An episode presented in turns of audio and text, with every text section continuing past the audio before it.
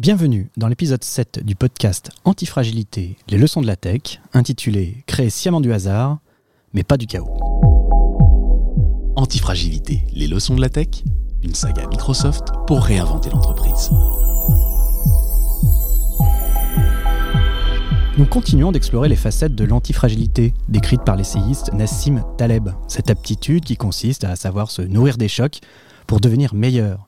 Et nous continuons d'expliquer comment les entreprises de la tech, les startups, peuvent vous aider à mieux appréhender et appliquer ce concept pour le généraliser dans le monde du travail et dépasser les crises présentes et à venir. Aujourd'hui, nous allons parler des bienfaits du hasard. Comme le disait avec une implacable justesse Paul Valéry, deux dangers ne cessent de menacer le monde, l'ordre et le désordre.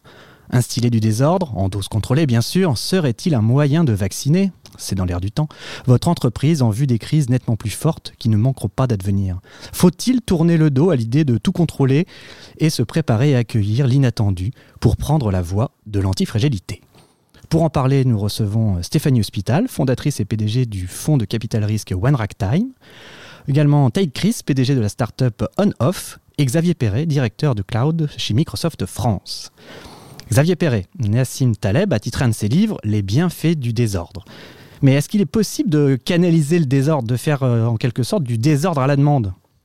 Ouais, Antoine, effectivement, euh, comme toujours, petite petite anecdote, ça fait déjà bien longtemps qu'on essaye finalement de contrôler, hein, de rendre tous les calculs déterministes. Hein. On essaye d'automatiser, contrôler tous les phénomènes. Les premiers calculateurs mécaniques hein, apparaissent au XVIe et XVIIe siècle, et on attribue généralement d'ailleurs à Blaise Pascal l'invention d'un des premiers calculateurs personne ne connaît son nom, mais ça s'appelait la Pascaline, d'ailleurs, 1642. Calculateur capable de faire bêtement des opérations d'addition et de soustraction, qui utilisait d'ailleurs des pignons et des roues à dents d'horlogerie. Puis arrive Gottfried Leibniz, qui en perfectionne le principe, bref, pour effectuer des multiplications, des divisions, des racines carrées. Et puis, au bout d'un moment, c'est bien, l'ordinateur et toutes ses évolutions est là pour construire de l'ordre, du déterminisme, bref, l'inverse du hasard et du chaos. Et on s'aperçoit pour que quantité d'applications et d'usages, il devient nécessaire de tirer par exemple des nombres au hasard. Comment faire pour créer du hasard, pas seulement pour jouer au solitaire face à un ordinateur ou pour tirer des cartes au hasard C'est surtout vers la fin du 19e siècle que se développe la cryptographie. Et inutile évidemment de prouver l'importance militaire et économique de cette discipline, mais surtout, on découvre une règle fondamentale de la cryptographie moderne.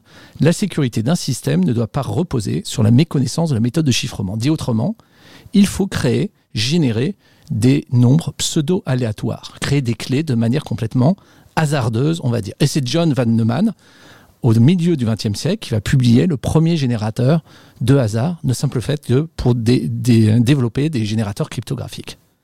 Donc de façon contre-intuitive, savoir créer du hasard ou du pseudo-hasard permet donc de construire des services qui viennent nous renforcer, nous protéger, nous améliorer. Hasard et IT font donc plus que bon ménage. Ah, bah, trop bien. Et alors, Take Chris, est-ce qu'on peut dire que votre société on-off, alors qui permet d'acheter des numéros de mobile, insuffle euh, un désordre bienvenu dans un monde des télécoms un peu policé? C'est clair, c'est clair, parce que le monde des télécoms est un monde euh, euh, très organisé qui finalement n'aime pas l'innovation, parce que finalement les opérateurs, même s'ils disent dans les médias qu'ils veulent bien innover, etc., en réalité ils sont en haut de leur de leur montagne, on va dire euh, d'or qui tient bien, et ils ont surtout pas envie que ça change. Donc finalement ils ont ils, ont ils voient tous les nouveaux acteurs presque comme des ennemis, et, donc ils, les regardent, et finalement on voit que c'est pas eux qui ont rapporté, amené beaucoup d'innovation. C'est pas eux qui ont créé WhatsApp, c'est pas eux qui ont créé euh, euh, Spotify ou Netflix ou, euh, Dropbox. Et donc finalement, quand j'ai commencé à, me lancer dans les télécoms et à penser finalement un peu out of the box là-dedans et à rêver, à me dire de je vais je vais mettre les numéros de téléphone dans le cloud, c'était quelque chose de très nouveau parce que les numéros de téléphone, les numéros de mobile, à la base étaient attachés à une carte SIM. Bah, tous ces opérateurs m'ont rencontré ils ont été très sympas avec moi. Ils m'ont dit en tout cas bravo, super sur ce que, tu fais. Mais globalement, ils m'ont dit si jamais euh, tu meurs, tout va bien, ça nous arrange. Et si jamais tu grandis trop, bah, on va se revoir et on va travailler ensemble. Donc c'était ça, là, ils me l'ont pas dit ouvertement, mais c'était finalement le sous-message. Mais mais il n'y a pas de problème. Donc maintenant, la boîte a grandi et du coup, pour le coup, maintenant, je travaille avec des opérateurs et notamment Bouygues avec qui euh, j'ai fait un partenariat. Bouygues qui vend ma solution euh, sur leur site internet directement. Donc d'accord, vraiment. Donc c'est ça, c'est un peu bouger les lignes. C'est un moyen d'innover quand même. C'est ça l'idée, c'est d'arriver. Bah, de toutes les façons, de toutes les façons, c'est une erreur quand on est dans un monopole d'essayer de préserver ce monopole parce que de toutes les façons, il y a un moment où on va se faire on va se faire disrupter. Le seul moyen justement de, gagner à long terme, c'est d'être soi-même le disrupteur et de toujours avoir un train, un, wagon d'avance. En fait, l'innovation, c'est comme un train qui va à grande vitesse. Il faut être au devant du train pour voir dans quelle direction ça, va et être justement celui qui dirige, qui est le conducteur. Alors Stéphanie Hospital, votre fonds One Time a investi dans le, la start-up de, de Take Chris. Et est-ce que vous, il, cet investissement parce que quoi il représentait euh, bah, cette inventivité ce grain un peu de folie qu'il avait besoin et que vous soutenez alors quand on investit bah, il n'y a pas de hasard hein, c'est une rencontre. Donc on, s'est rencontré avec Taille et avant tout nous comme on investit très tôt le premier, la première raison d'investir dans un projet, c'est le fondateur, les fondateurs, les fondatrices. Et euh, moi, venant de l'univers du, monde du télécom après euh, de nombreuses années chez Orange, quand j'ai rencontré Tai, je me suis dit waouh, il est en train de faire quelque chose que personne n'a jamais réussi à faire dans le monde des télécoms et de combiner une logique applicative à la mécanique des réseaux des télécoms et en le faisant de manière efficace et en plus, ça marche, il y a un super produit. Et donc, euh, au début, quand on s'est, euh, quand on s'est rencontrés, je me suis dit, mais c'est fou, quoi. Et d'ailleurs, je, je, voulais voir si c'était vrai. Donc, je suis allée en Estonie avec Tai pour rencontrer euh, les, les, équipes. équipes regarder sous le capot. et se dire, bon, il y a vraiment une société, il y a vraiment 40 ingénieurs euh, qui sont derrière. Parce que je me suis dit, c'est fou qu'il ait réussi, ne venant pas de l'univers des télécoms, à être plus pointu que n'importe quel ingénieur télécom. Pour Après, faire ça a été produit. extrêmement dur. Hein. J'ai failli fermer la boîte dix fois. Vas-y, continue, continue désolé de te couper, mais c'est, ça a été très très dur. Quand tu dis j'y suis arrivé, avec, avec quelle sueur. Ah, il n'a pas dit que c'était facile. Alors ça aussi, ça aussi c'est quelque chose que nous, on va rechercher dans les entrepreneurs. Et là encore, quand on investit aujourd'hui, on investit très tôt. Et nous-mêmes, on essaie de disrupter l'univers des, des, des, fonds, puisque moi, quand j'ai démarré, je me suis dit, il n'y a pas de raison qu'un fonds ne s'applique pas à lui-même, ce qui va demander à ses entrepreneurs une communauté d'investisseurs et d'entrepreneurs, une plateforme tech et de la data pour être capable de se déployer à l'échelle.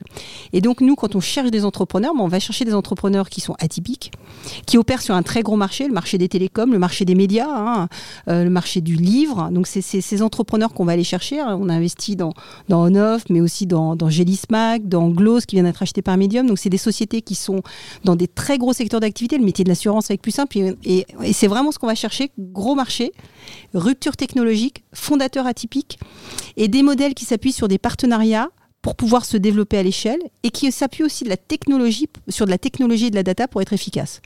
Mais par contre, ce qui m'a frappé, moi, dans Taille, c'est sa résilience. Pendant des mois, je l'ai vu aller chercher 200, 300 000 euros en début de mois pour aller payer les ingénieurs. Et là, je me suis dit, c'est pas possible. Mais s'il est capable de faire ça aujourd'hui, bah, il, va être, il, va, il va faire un nouveau saut de la Tour Eiffel. Alors, ça vite hein, quand même. euh, et, et, il va aller déplacer des montagnes, ce qu'il est en train de faire. Mmh. D'accord. Et votre, euh, votre fonds, vous en parliez tout à l'heure, votre fonds euh, il a été lancé en 2014 avec l'idée d'être un peu disruptif dans le monde des codes traditionnels du capital risque. Est-ce que vous pouvez juste expliquer rapidement euh, en, en, quoi vous Alors, changez? Alors j'ai quitté Orange en 2014 et, et, moi comme comme taille, je me suis heurté à un environnement que je ne connaissais pas, qui était l'environnement des fonds d'investissement. Donc il m'a fallu un peu de temps pour commencer. Donc on a commencé à investir en 2017. Mmh. Euh, donc j'ai eu ma petite traversée du désert euh, comme mes entrepreneurs. Et d'ailleurs ouais, c'est ce qu'on voit toujours. De toute façon, oui, tu es totalement entrepreneur. entrepreneur hein, totalement. C'est vraiment et, bravo ce que tu as fait. C'est impressionnant. Et, et c'est pour ça qu'on se comprend en fait. C'est que euh, c'est qu'au départ, moi j'ai vécu ce que c'était. Et quand aujourd'hui je vois des entrepreneurs qui tout de suite arrivent nous disent waouh j'ai un PowerPoint je lève 10 millions et ça vaut 100 millions et il y a des gens qui y vont là je leur dis non non attends là là pour être entrepreneur faut quand même avoir un peu de d'endurance.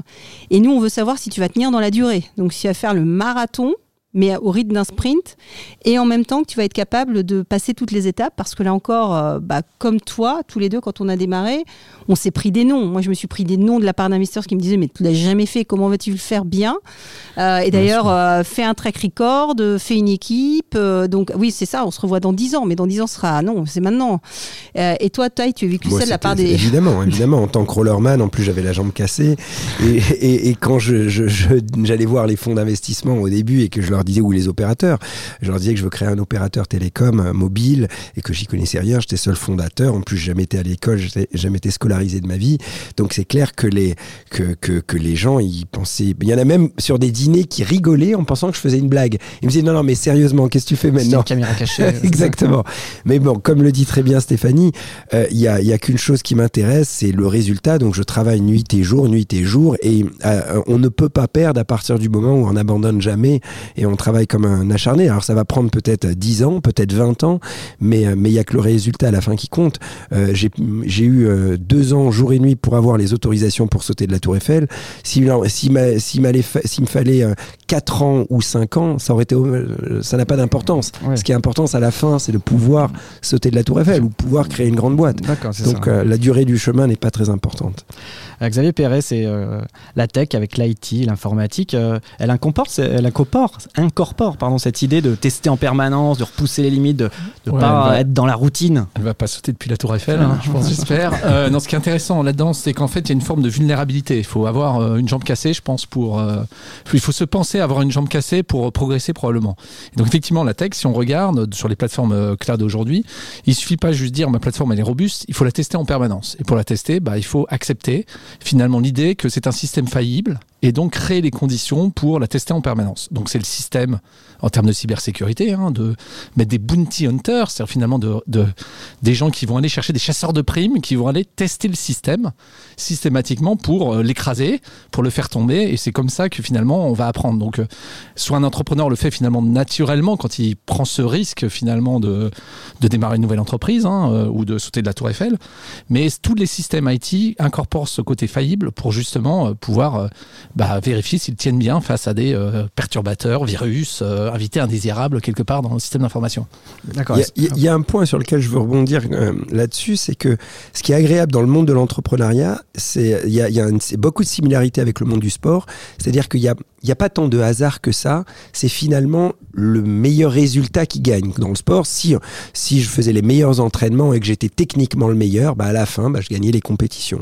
Et dans la tech, c'est quand même un peu la même chose. C'est-à-dire que si vraiment on a un super produit, on a un bon. Alors il y a bien sûr un petit peu parfois de chance d'avoir le bon time to market, etc.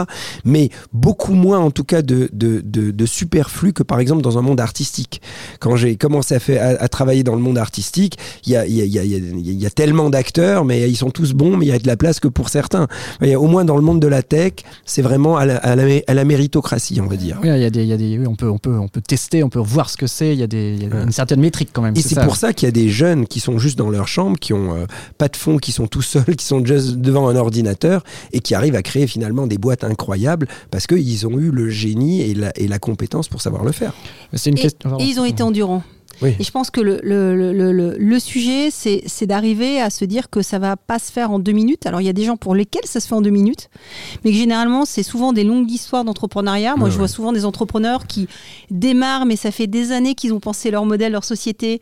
Et puis, ou alors, euh, ils, ils passent des années à manger des pâtes euh, dans leur chambre euh, parce qu'ils ont, ils ont rien. Et puis, à un moment, ça y est, euh, ils ont l'alignement des planètes avec un produit qui trouve un marché, qui trouve une distribution. Et par contre, ce qui fait la différence, c'est qu'il faut pas se laisser décourager euh, par euh, les difficultés. Et surtout, être capable de se dire, bah, pendant deux ans, trois ans, je vais prendre un gros niveau de risque. Et généralement, ça marche au bout de trois, quatre, cinq ans. Euh, vivre euh, de manière très tendue, mais à un moment ou à un autre, euh, j'aurai, euh, bah, quand ça marche, ça marchera vraiment. Et moi, ce que j'ai apprécié aussi dans, dans, avec Taille, c'est que c'est comme un- c'est un sportif. Donc, euh, tous les gens autour, ils les considèrent comme, comme des coachs. Donc, on lui dit, ouais, t'as vu ce truc-là, c'est super, mais oh, si tu pouvais faire dix fois plus, et là, Taille, il revient, il dit, mais moi, je veux faire 15 fois plus. Et ça, ça, qui- c'est super appréciable. Et ça, on le retrouve chez des sportifs, on le retrouve chez des musiciens, des gens qui ont appris pendant des années à travailler, à travailler, répéter, répéter, faire des gammes pour un moment avoir euh, l'éclair de génie. Mais c'est aussi sortir de la routine. J'ai l'impression qu'il y a une idée de. C'est aussi se remettre en question. Bah, comme disait Xavier, c'est un- instiller du hasard. Tout d'un coup, se dire tiens, bah, si la routine, c'est aussi ce qui peut m'endormir dans l'innovation, dans, dans Bah, l'envie de réussir, est-ce que c'est pas aussi ça qui. qui Mais en fait, en, fait, le monde, spé- spécialement dans la technologie, va tellement vite et change tellement que les, les gagnants de demain sont ceux qui arrivent justement à imaginer le demain qui n'est pas encore là un coup avant les autres. Et donc tout passe par l'innovation et on le voit sur des énormes groupes qui euh, sont les leaders aujourd'hui et qui perdent le leadership parce qu'ils ils, ils pensent qu'ils sont trop arrivés et justement ils oublient un petit peu l'innovation. Et tu as des nouveaux qui, qui arrivent en faisant les choses un peu mieux. Et en termes de, de- d'inventivité, ben, ils ont été meilleurs. Ouais, c'est ça, ouais, Et, c'est- ça qui fait la, qui, qui fait la différence. Xavier Perret, c'est euh, cette notion de hasard, de, de sortir de la routine en permanence, c'est aussi un, un système de management aussi, ça peut s'appliquer. Un Oui, système de parce management. qu'en a, en fait, on, on parle beaucoup de comment on crée les conditions de succès finalement, Ouais. par la sérendipité, par le côté hasard, par le hasard des rencontres. Même si euh, Stéphanie disait c'est pas hasard si euh, tu as rencontré taille, mais en fait quand même non pas totalement parce que dans les cercles finalement où on va se rencontrer, on va rencontrer des choses. Donc on crée finalement les conditions euh, du hasard. C'est la même chose quand euh, moi j'ai connu des startups qui perturbaient complètement finalement euh, physiquement les locaux pour donner ce côté chantier systématique pour favoriser les rencontres, pour changer la cantine de place, ou en tout cas là où il y avait le café, pour favoriser des nouvelles rencontres au sein de l'entreprise. Donc c'est pour avoir la fluidité derrière. Donc c'est ça aussi qui est plus difficile d'ailleurs à retrouver probablement en mode distanciel aujourd'hui. hein. Euh, nous, ce qu'on fait euh, chez Microsoft, je sais pas si c'est la meilleure, euh, la, meilleure façon, hein, mais c'est on essaie de se retrouver des moments Teams par hasard au sein de l'organisation, parce que finalement on se, recon- on se rencontre plus au niveau de la, de la machine à café. Donc comment on retrouve ça dans ce mode confiné? Mais finalement, oui, c'est ces conditions de perturbation légère qui permettent aux gens de changer différemment ce qu'a un entrepreneur naturellement parce qu'il est euh, faillible, donc sur le point euh, bah, potentiellement de plus avoir sa boîte le lendemain euh, parce qu'il n'a pas trouvé son business model. D'accord. Stéphane Hospital, l'idée de, votre boîte, qui est finalement un peu une start-up qui s'occupe des start-up, un peu quelque part, vous retrouvez cette idée de, eh ben, d'être toujours un peu sur la brèche C'est ça aussi qui est important pour que vous le même langage des gens qui, avec qui vous donnez de l'argent finalement? Alors complètement, et, nous ce qu'on essaye d'apporter, c'est certes du financement, mais c'est aussi de l'expérience du réseau. Et dans notre modèle, on a toujours une, on a une communauté d'investisseurs assez incroyable qui va, euh, bah, parce qu'ils ont été, euh, oui, ils sont grands patrons, euh, banquiers d'affaires, entrepreneurs, et parce qu'ils ont envie d'aider aussi des, des, des, plus jeunes entrepreneurs, ils vont donner du temps, donc ils vont donner de l'accompagnement, ils vont donner aussi bah, l'accès à leur réseau. Et je crois que ça, c'est aussi, moi je, je, je suis convaincu de la force du collectif. Et dans la façon dont, j'anime mes équipes chez One Time et la communauté, j'essaye vraiment de, et d'ailleurs c'est une de nos valeurs, d'a- d'avoir cette logique de collectif, d'équipe, qui est d'ailleurs pas forcément le cas de beaucoup de fonds, parce que dans beaucoup de fonds, euh, les, les- les- jeunes ils vont chasser en solo, alors que nous on y va en meute, et euh, on est le banc de poissons euh, avec des poissons pilotes, et c'est ce qu'on va essayer de- de- d'apporter aussi à nos entrepreneurs, c'est qu'à un moment on réussit quand on sait réussir dans un écosystème.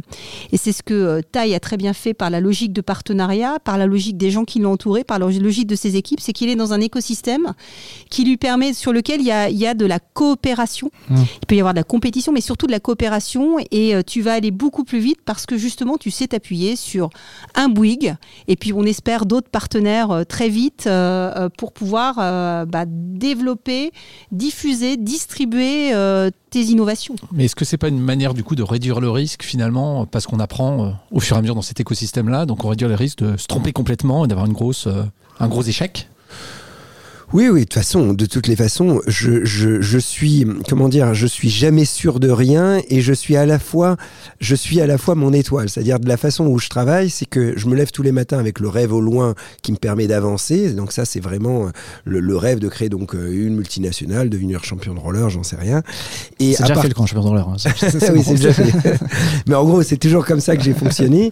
Et par contre, au jour le jour, je suis, j'ai évidemment, je suis très confiant sur une stratégie, mais je la challenge en continu. C'est ça. ouais. Et tous les gens que je rencontre, je suis totalement ouvert au challenge et je pique les, les- des brides d'idées de tout le monde et je le mets dans ma marmite que je remélange et je réaffine le tir. Donc en fait, j'ai aucun orgueil sur la stratégie potentiellement du produit ou de la vision. Je, je m'en fiche que ce soit trouvé par moi ou par quelqu'un d'autre. Il n'y a qu'une seule chose qui compte, c'est que ça soit la bonne direction. Et donc, elle est challengée tout le temps et petit à petit j'avance. Donc bien sûr, ouais, je prends des idées auprès des grandes boîtes, auprès des collaborateurs, auprès du taximan, auprès de tout le monde. Ouais, c'est rigolo parce que vraiment vous êtes du coup euh, pour le coup ancien champion, euh, en serial entrepreneur. Euh, là, ce que vous me dites, c'est vraiment vous avez vraiment l'incarnation de l'antifragilité, ce qui est quand même un peu le thème global de cette saga. c'est quelque chose vous étiez au courant, vous êtes au courant de ce cette thématique de l'antifragilité, c'est que c'est par les épreuves qu'on révèle le meilleur. Ça, c'est un bon point. C'est vrai que j'ai une chance, je touche du bois, hein, mais j'ai la chance, et je le dois vraiment à mes parents, ils m'ont permis de, de m- de me construire un caractère finalement aujourd'hui quasiment avec aucune faiblesse. On a tous des faiblesses, je sais que je peux rater, ça ne veut pas dire que je ne vais pas rater. L'échec est, un- est une réalité, mais la peur de l'échec est, est- est- est une sensation. Donc je sais que quand je tente quoi que ce soit, peut-être je vais rater, peut-être je vais me planter, peut-être je vais finir à l'hôpital, mais jamais ça me, paralyse. En fait, je, n'imagine pas les problèmes à plus d'une journée et j'essaye juste de me concentrer au jour le jour à abattre le plus de- de problèmes que j'ai au jour le jour, mais je ne suis pas en train d'imaginer des problèmes futurs qui n'arrivent pas. Et donc, grâce à cette façon de voir la vie, finalement, jamais plus de 24 heures, bah, j'ai jamais euh, de, de, de, de, de, de creux de la vague où je suis un peu en dépression ou quoi que ce soit, parce que je suis toujours dans l'action. Je suis jamais dans le doute, je suis toujours dans l'action. Par contre, je me challenge et je me remets en doute continuellement. Et, et aussi, la, la vie m'a prouvé, euh, j'étais pas aussi sûr de moi quand j'étais plus jeune, parce que j'avais évidemment plein de doutes comme tout le monde. Mais aujourd'hui, j'ai réalisé que je suis pas plus talentueux que qui que ce soit, mais j'ai réalisé que si n'importe qui d'entre nous, on travaille comme des dingues, on peut arriver à n'importe quel métier à tous les métiers quasiment. Vous pouvez, vous pouvez devenir écrivain, vous pouvez devenir euh, euh, chanteur, vous pouvez devenir acteur, vous pouvez devenir... Alors Je bien sûr, on personne, n'aura je saute pas... à personne que je devienne chanteur, je vous assure. Oui, mais pas, pas tout à fait, parce que quand on regarde les plus grands chanteurs, ce ne sont pas ceux qui ont les meilleures voix, Ouais, ce sont ouais. finalement ceux qui écrivent les meilleurs textes et qui arrivent à transmettre la meilleure émotion. Donc en fait, en réalité, on, bien sûr que si on veut devenir champion du monde de, de- de tennis euh, quand on a 40 ans, physiquement, le corps a ses limites.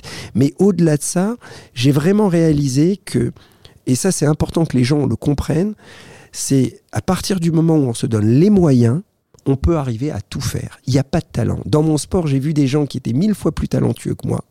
Et en réalité, le travail, les milliers d'heures pendant des années que j'ai fait, a fait en sorte que je les ai battus. Donc le ça, travail bat les les- talentueux, on va dire. Ça, les- les- les autres, ouais.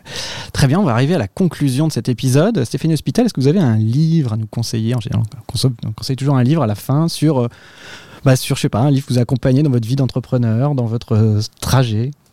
Alors, en ce moment, je suis en train de lire un, un livre de Boris Cyrulnik et euh, bon, il a quand même écrit beaucoup sur la, La résilience, résilience, et, et je crois que quand on est entrepreneur, euh, bah, il faut être résilient. Alors, c'est un terme qui, est- qui est un peu galvaudé en ce moment, mais il faut avoir une capacité à se dire que euh, bah, on, on- on prend le meilleur de ce qui nous arrive pour essayer de se transcender et surtout de le faire euh, sans intérêt. Quand je dis sans intérêt, c'est euh, les meilleurs entrepreneurs, c'est ceux qui font leur projet non pas pour réussir, créer une multinationale, devenir très très riche et puis voilà.